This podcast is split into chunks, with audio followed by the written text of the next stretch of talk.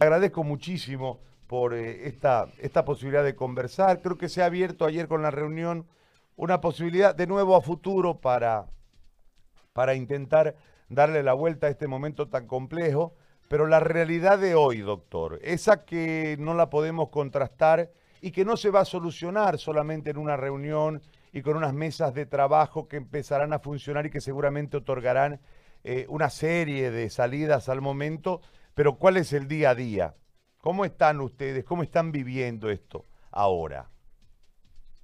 Buenos días, Gary. Un, saludo. Eh, gracias por, bueno, por poder darnos la voz para poder contar nuestra verdad y, nuestra nuestra realidad, ¿no? Eh, la verdad es que aquí en el hospital japonés, como en todo hospital público, eh, tenemos no ha, no ha cambiado eh, muchas cosas, seguimos teniendo deficiencias, eh, la gente está llegando porque obviamente tienen que llegar eh, por diversas dolencias y pues el hospital poco a poco está rebalsando, estamos llegando al tope, no tenemos ya mucha capacidad instalada para poder atender pacientes, estamos prácticamente al borde del colapso eh, nuestro personal está haciendo turnos de 24 horas, el personal de enfermería, eh, algún personal de enfermería están haciendo, están doblando turnos, entonces este, la verdad es que la situación de nuestro sistema es bastante delicado, Gary, ¿no? Y no me imagino cómo estarán otras ciudades como Beni, Potosí, Oruro, en donde no tienen tanta capacidad instalada ni tanto personal. La verdad es que la situación es bien bien compleja y no es aterradora, ¿no? Está así la situación, Gary.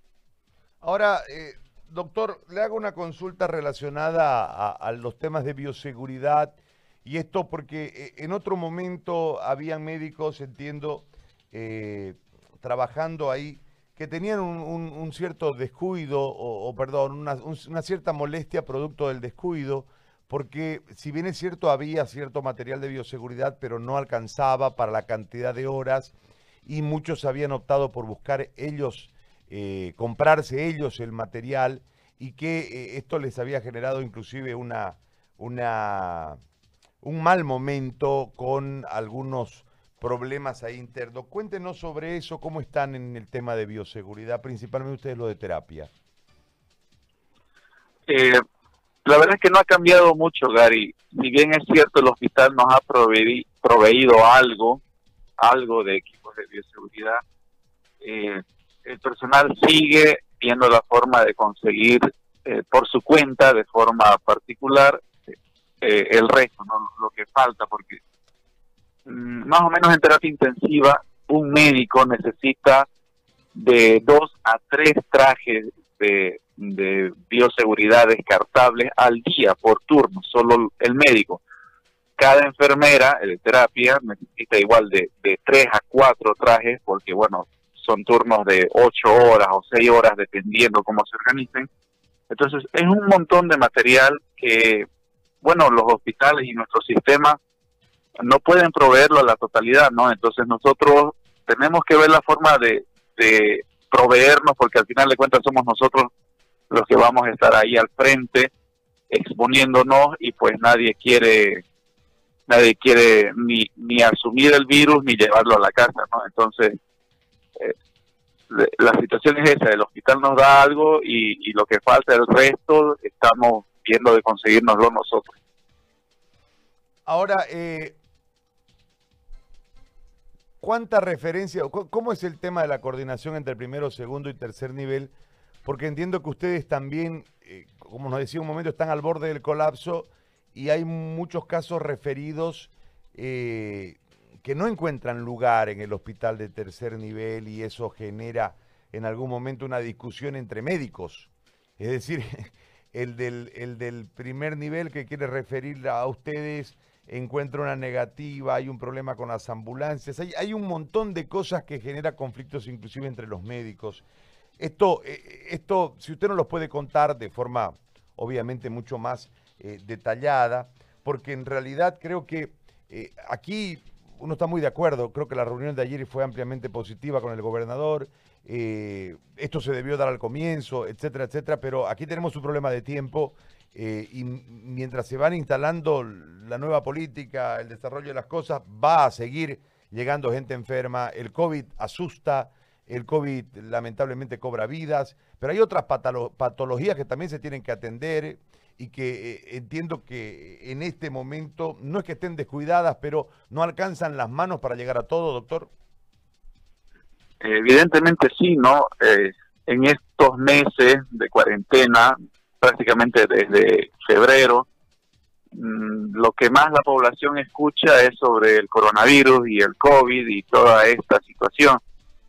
Eh, y sin embargo, como tú bien dices, pues este, me pareciera que las otras enfermedades también están en cuarentena y no es así.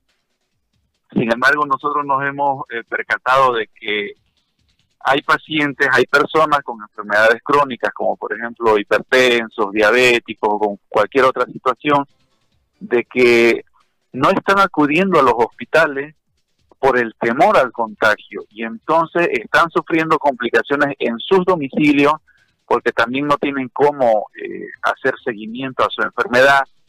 Hay que ser sinceros, también hay mucha gente que no es muy responsable con sus tratamientos, con su enfermedad, no la asumen y por lo tanto, este, mientras un médico no, no, no les hable fuerte, por así decirlo, ellos no, no toman conciencia. Entonces, hay mucha gente que está desarrollando complicaciones en su domicilio y están llegando o están queriendo llegar a los hospitales, eh, pues con complicaciones severas, ¿no?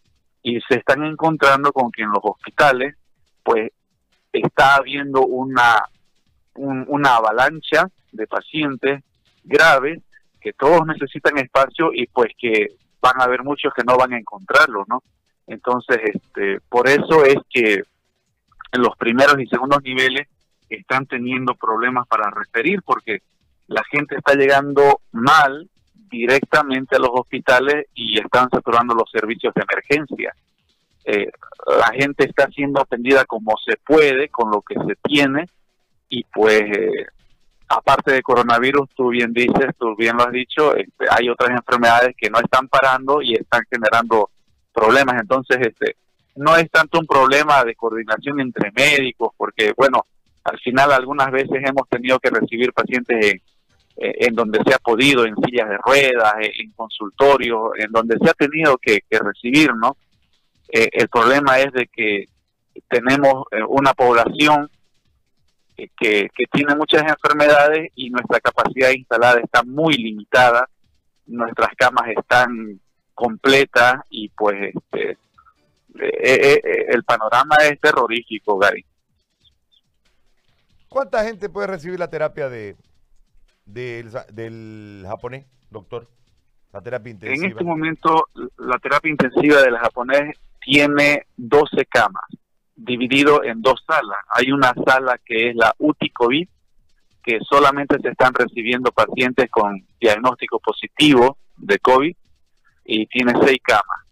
Y la otra sala que es la UTI no COVID, que eh, tenía ocho camas, pero hemos tenido que reducir dos camas por falta de personal. Entonces tenemos seis camas en la UTI no COVID. En total son 12 camas en terapia intensiva y las 12 camas están llenas, ¿no?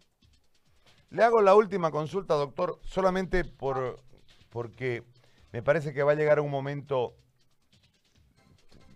inevitable donde eh, va a tener que, por esta falta de capacidad para recepcionar, cuando tenga que utilizarse una sola cama de terapia intensiva, por poner un ejemplo, y hayan dos pacientes, se va a tener que elegir en quién en realidad puede salir del cuadro y quién no. Va a tener que eh, tener esa ingratísima elección el, el cuerpo médico o el médico. Desgraciadamente, este, eso ha sucedido y está sucediendo en varios otros países del mundo. Existe una situación que se llama triaje o triage, que, es una palabra francesa que viene de este, elección, evaluación. Cada vez que nosotros evaluamos a los pacientes para optar, eh, darle espacio a terapia, evaluamos sus condiciones, ¿no? Este, tenemos que ver que sean pacientes con probabilidades de recuperar, que tengan cierto tipo de criterios para poder pasar, porque eh, a diferencia de lo que piensa la gente, eh, la unidad de terapia intensiva no es un lugar donde va a morirse. Las terapias intensivas son lugares donde van a lucharse para dar una nueva oportunidad de vida. Entonces, este, nosotros evaluamos la capacidad de respuesta de los pacientes y las probabilidades de poder responder a los tratamientos. Y en función a eso, pues este, se, se, admiten o no. Hay pacientes que están demasiado mal, que a pesar de que todo lo que uno pueda hacer humanamente, pues este, no van a responder porque hay laboratorios y hay exámenes que nos muestran que, eso va a ir sí o sí mal. Entonces, este, son, son pacientes que no optan por ingresar a la terapia. Eh, evidentemente, el COVID es una enfermedad que en el 5% de la población se presenta de forma grave, casi catastrófica, en donde la mortalidad puede ser elevada. Entonces, llegado el momento, eh, vamos a tener que ver cuáles de estos pacientes entre los otros pacientes no COVID tienen mayores probabilidades de sobrevivir. Eso desgraciadamente va a ser así. Eh, lo han vivido otros países y, y vamos a tener que vivirlo nosotros en algún momento. Por eso es que las recomendaciones siempre han sido para que la, las personas pues acaten eh, las disposiciones de salud, no la cuarentena o, las medidas de, bioseguridad. Desgraciadamente nadie quiere, pero en algún momento en situaciones de catástrofe llega la, el momento de, hacer el triaje, ¿no? Y ver quién puede beneficiarse y quién no va a beneficiarse. Le hago la última consulta, doctor, volviendo al tema de las camas. Es decir, la, no hay nuevas camas, ¿no? No hay nueva cama en la terapia. Ustedes han hecho una división de las camas que ya habían, ¿no? Para crear la sala COVID. ¿Sí? ¿Estoy bien? Así es, así es. No se han creado nuevas camas y de hecho, como le comenté, hemos tenido que reducir camas porque no teníamos personal. hace un mes teníamos 14 camas y actualmente tenemos 12 camas. Hemos tenido que reducir dos camas porque no tenemos personal de enfermería, ¿no? Entonces, este, más bien hemos ido para atrás en ese sentido. De 14 a 12. Ahora, esto disminuye, por lógica le digo, ¿no? Eh, no tengo la, menor idea del manejo de una terapia, doctor. por ahí le pregunto cosas que son obvias y le, pido disculpas. Esto automáticamente disminuye eh, la capacidad de atención en, otra, en otras enfermedades, ¿no? Es decir, si, yo, si yo separo esto para COVID, estoy disminuyendo la posibilidad de atender a otros enfermos, ¿no? Así es.